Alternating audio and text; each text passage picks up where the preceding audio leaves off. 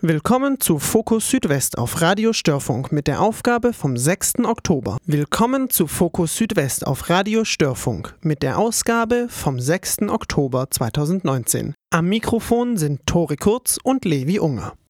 In unserem heutigen Beitrag geht es um den pensionierten Polizisten Martin Bohn. Er war für sieben Jahre in der Sonderkommission Ermittlungsgruppe Nationalsozialistischer Verbrechen als Ermittler tätig. Doch zunächst einmal die Nachrichten. Baden-Württemberg. Laut dem Statistischen Bundesamt war im vergangenen Jahr der durchschnittliche Nettopreis für einen Quadratmeter Wohnfläche 8,50 Euro. Baden-Württemberg liegt mit diesem Ergebnis im Vergleich zu anderen Bundesländern damit auf Platz 3. Die Durchschnittsmiete im Südwesten liegt bei etwa 7,50 Euro. Damit herrscht hier, nach Berlin und Bayern, der größte Unterschied zwischen Neumieten und Durchschnittsmieten. Statistisch gesehen mussten baden-württembergische Haushalte knapp 30 Prozent des Einkommens zur Mietkostendeckung aufbringen. Bei Mietverträgen ab 2015 stieg dieser Wert um einen weiteren Prozent. In der Herausgabe des Statistischen Bundesamtes wird aber auch das vergleichsweise hohe Einkommensniveau mit einbezogen. So sind im Schnitt zwar die Mieten höher als in der restlichen Republik, allerdings fällt die Belastung für die Haushalte geringer aus. Bundesweit lag die durchschnittliche Netto-Kaltmiete 2018 bei 6,90 Euro, bei Neueinmietung bei 7,70 Euro. Am meisten mussten die Mieterinnen in Hamburg für ihre Wohnung bezahlen. Am günstigsten wohnt es sich in Sachsen-Anhalt. Stuttgart. Vergangenen Dienstag teilte das Kultusministerium mit, dass Schulträger Anträge für Geld zur Digitalisierung bei der Landesbank einreichen können. In Baden-Württemberg sind von 650 Millionen Euro Kulturetat ganze 585 Millionen für Schulen vorgesehen. Um Finanzierung für die Digitalisierung zu erhalten, müssen die Kommunen den Betrieb und die Wartung der IT-Technik sicherstellen. Zudem muss ein Konzept für die pädagogische Nutzung der technischen Geräte vorgelegt werden. Hilfsmittel wie Tablets oder Notebooks können nur gefördert werden, sofern ein internes WLAN-Netz zur Verfügung steht. Die Beschaffung von Smartphones ist generell von der Förderung ausgeschlossen, so das Ministerium. Soweit die Nachrichten. Redaktion Levi Unger und Tore Kurz. Nach etwas Musik geht es weiter mit dem Beitrag zum pensionierten Polizisten Martin Bohn. Er war für sieben Jahre in der Sonderkommission Ermittlergruppe Nationalsozialistischer Verbrechen als Ermittler tätig.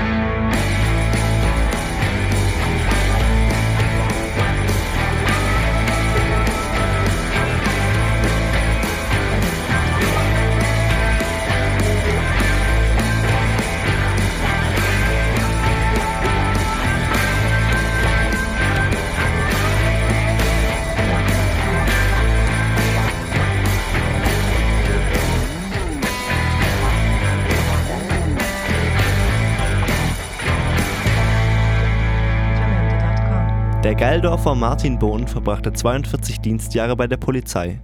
Die letzten sieben Jahre seiner Polizeikarriere arbeitete er in der Sonderkommission Ermittlungsgruppe Nationalsozialistischer Verbrechen in Stuttgart. In dieser Zeit kam es zu sechs Verfahren, wegen Verhandlungsunfähigkeit aber zu keiner Anklage. Auch eine Entschuldigung oder gar Reue hat der Kriminalhauptkommissar von ehemaligen NS-Verbrechern nie zu Gehör bekommen. Miro Ruff sprach für Fokus Südwest mit Martin Bohn. Ein Gespräch über seine Arbeit als Nazi-Jäger, warum er diesen Begriff nicht mag und was ihm in heutiger Zeit Sorge bereitet.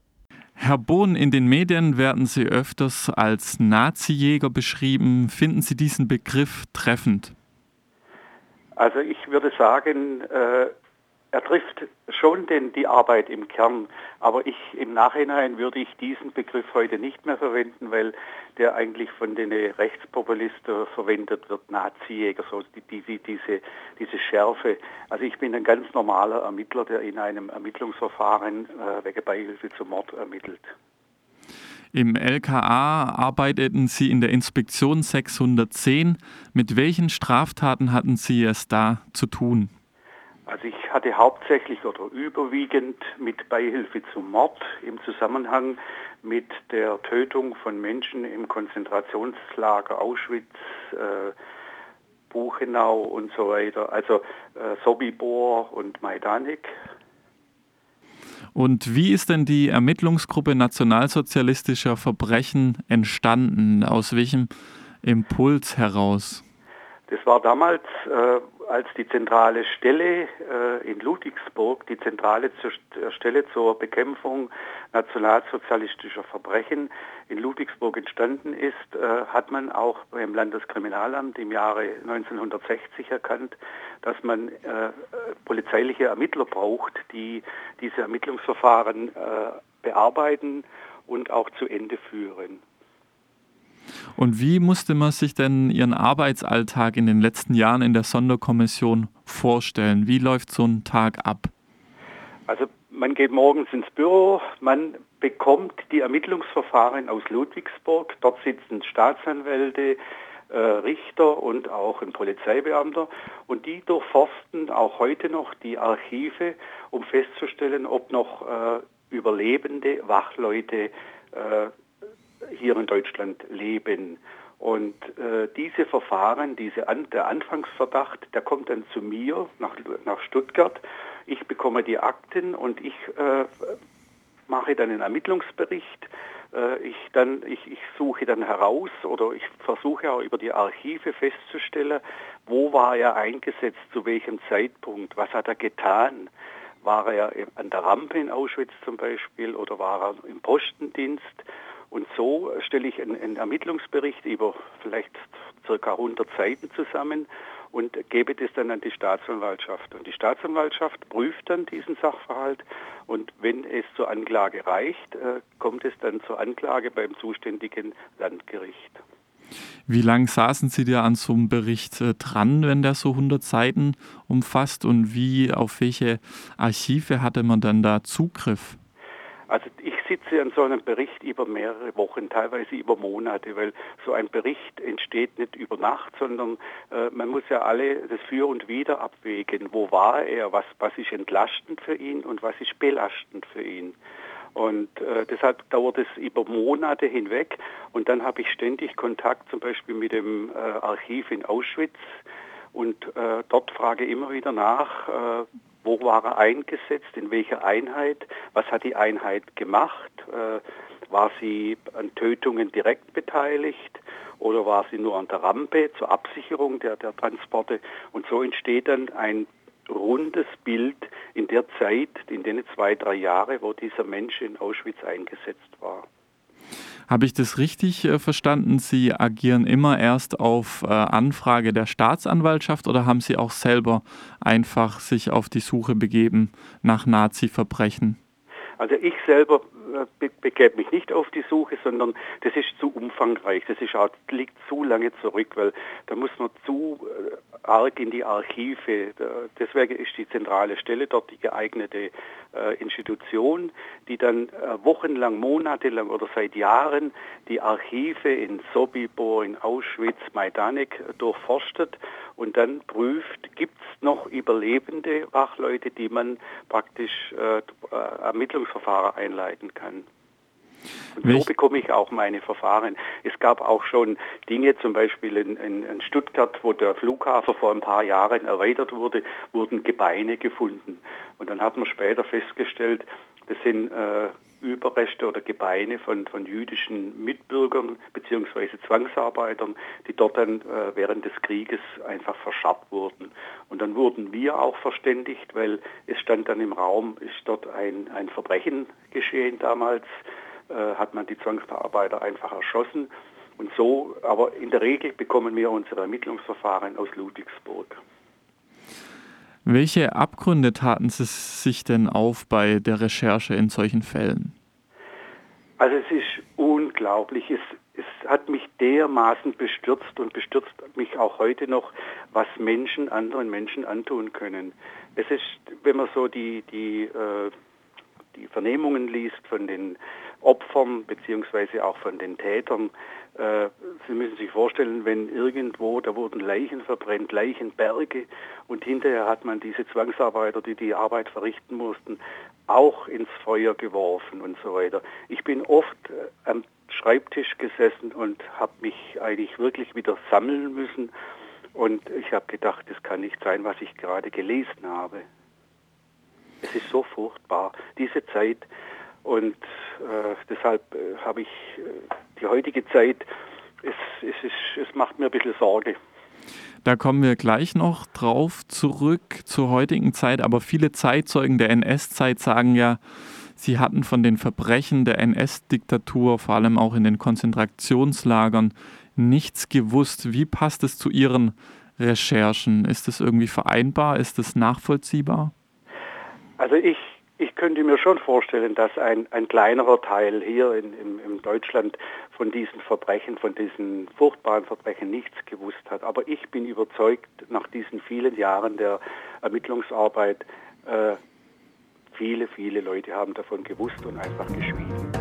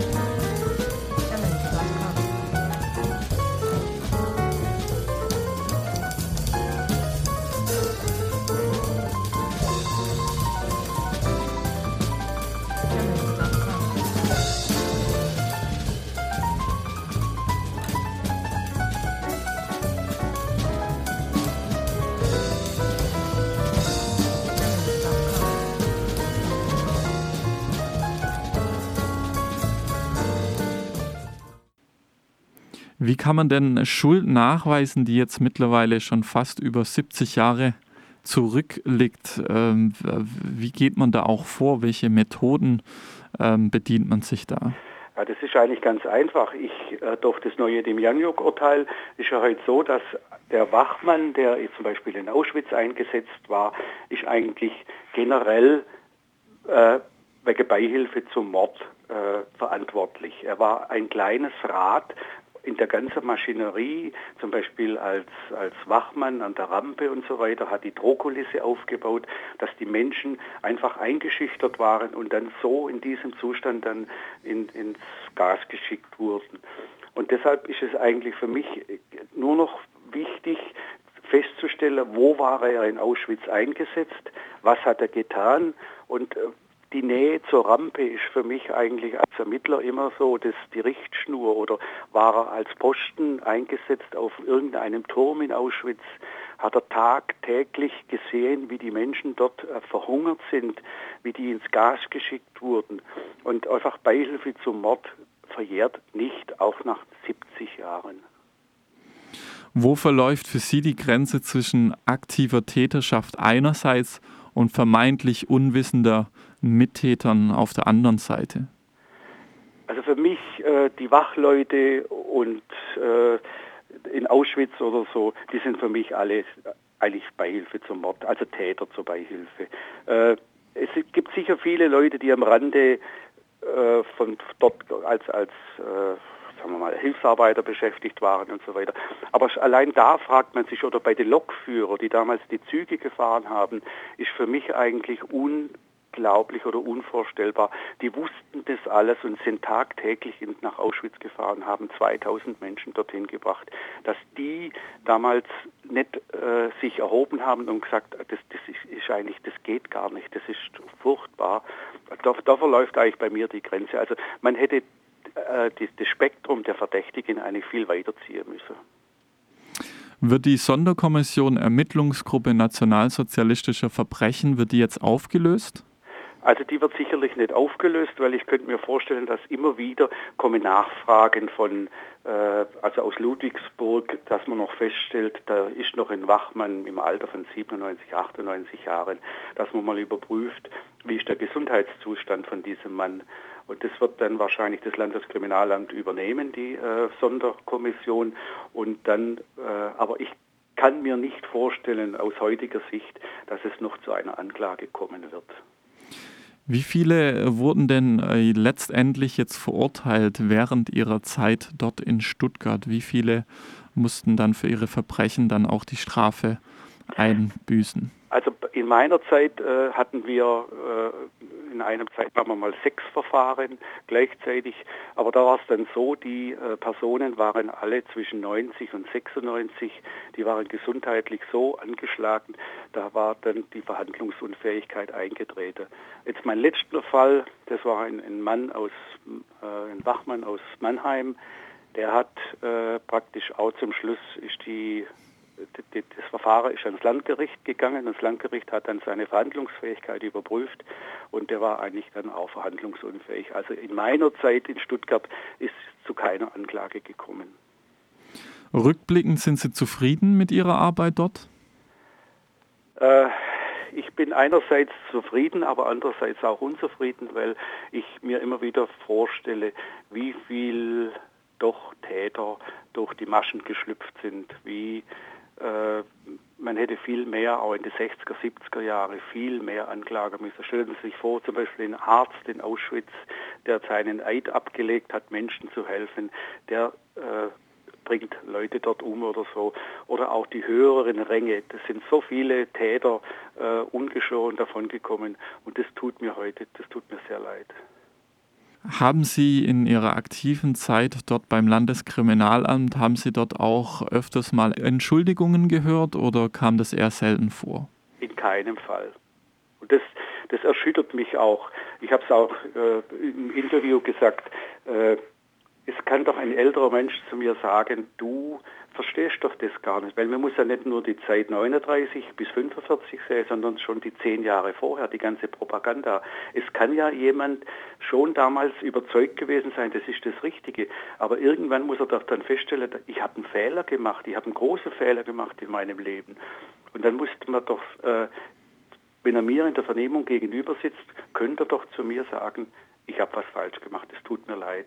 Aber es, in keinem einzigen Fall kam es so zu dieser Aussage.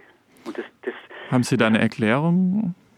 Also ich gehe davon aus, dass die Menschen, die solche Verbrechen äh, begangen haben oder beziehungsweise beigewohnt haben, dass die das alles verdrängt haben. Weil sonst könnte jemand, ein Mensch so wie, also ich glaube, ich könnte so nicht weiterleben. Also muss man es verdrängen. Und jetzt, die Verdrängung dauert halt einfach an. Und das Einzige, was, äh, oder es immer wieder kam, ich war nicht dabei, ich habe nichts gehört und ich habe nichts gesehen. Und das ist dann, das macht mich sehr betroffen. Aber wie ist es rechtlich gesehen? Also eine Entschuldigung schützt nicht vor Strafverfolgung, oder? Auf keinen Fall, aber stellen Sie sich vor, Sie sind jetzt ein Geschädigter oder beziehungsweise Ihre Eltern sind dort umgebracht worden. Sie sitzen jetzt im Gerichtssaal und Sie wollen doch irgendwo ein Stück Reue hören, ein Stück Entschuldigung. Das wäre doch für mich das Erste, weil stellen Sie sich mal vor, wie will man jemanden bestrafen, der 100.000 Menschen umgebracht hat? Da, da gibt es eigentlich keine Strafe. Aber dieser Mensch, wenn er jetzt im Gericht hergeht und sagt, ich, es tut mir leid, was ich damals getan habe, es war nicht richtig, das ist doch schon mal der erste Schritt. Und das wäre eigentlich das gewesen, was, was die Leute hätten tun sollen. Kommen wir jetzt in die heutige Zeit. Ähm, der AfD-Chef von Thüringen, Björn Höcke, hat beispielsweise gesagt, er will eine erinnerungspolitische Wende um 180 Grad. Das heißt ja so im Umkehrschluss irgendwie aus Verbrechern werden Helden. Wie sehen Sie diese Entwicklung bei uns in Deutschland in letzter Zeit? Sehe das Ganze mit Sorge.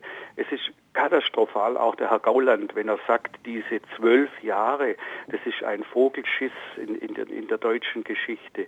Also ich, ich weiß nicht, was ich tun soll, aber man muss die, junge, die jungen Menschen muss man aufklären und ihnen sagen, was damals passiert ist. Sowas darf nie, nie mehr passieren. Wenn jemand aus, äh, wegen, äh, wegen der Religion, wegen seinem Aussehen, wegen seiner Haltung, äh, das, wegen seinem Glaube verfolgt wird, ich, also ich, ich, ich, bin, ich bin sprachlos und ich werde alles dafür tun, auch in nächster Zeit, auch in den nächsten Jahren, mich dagegen wehren.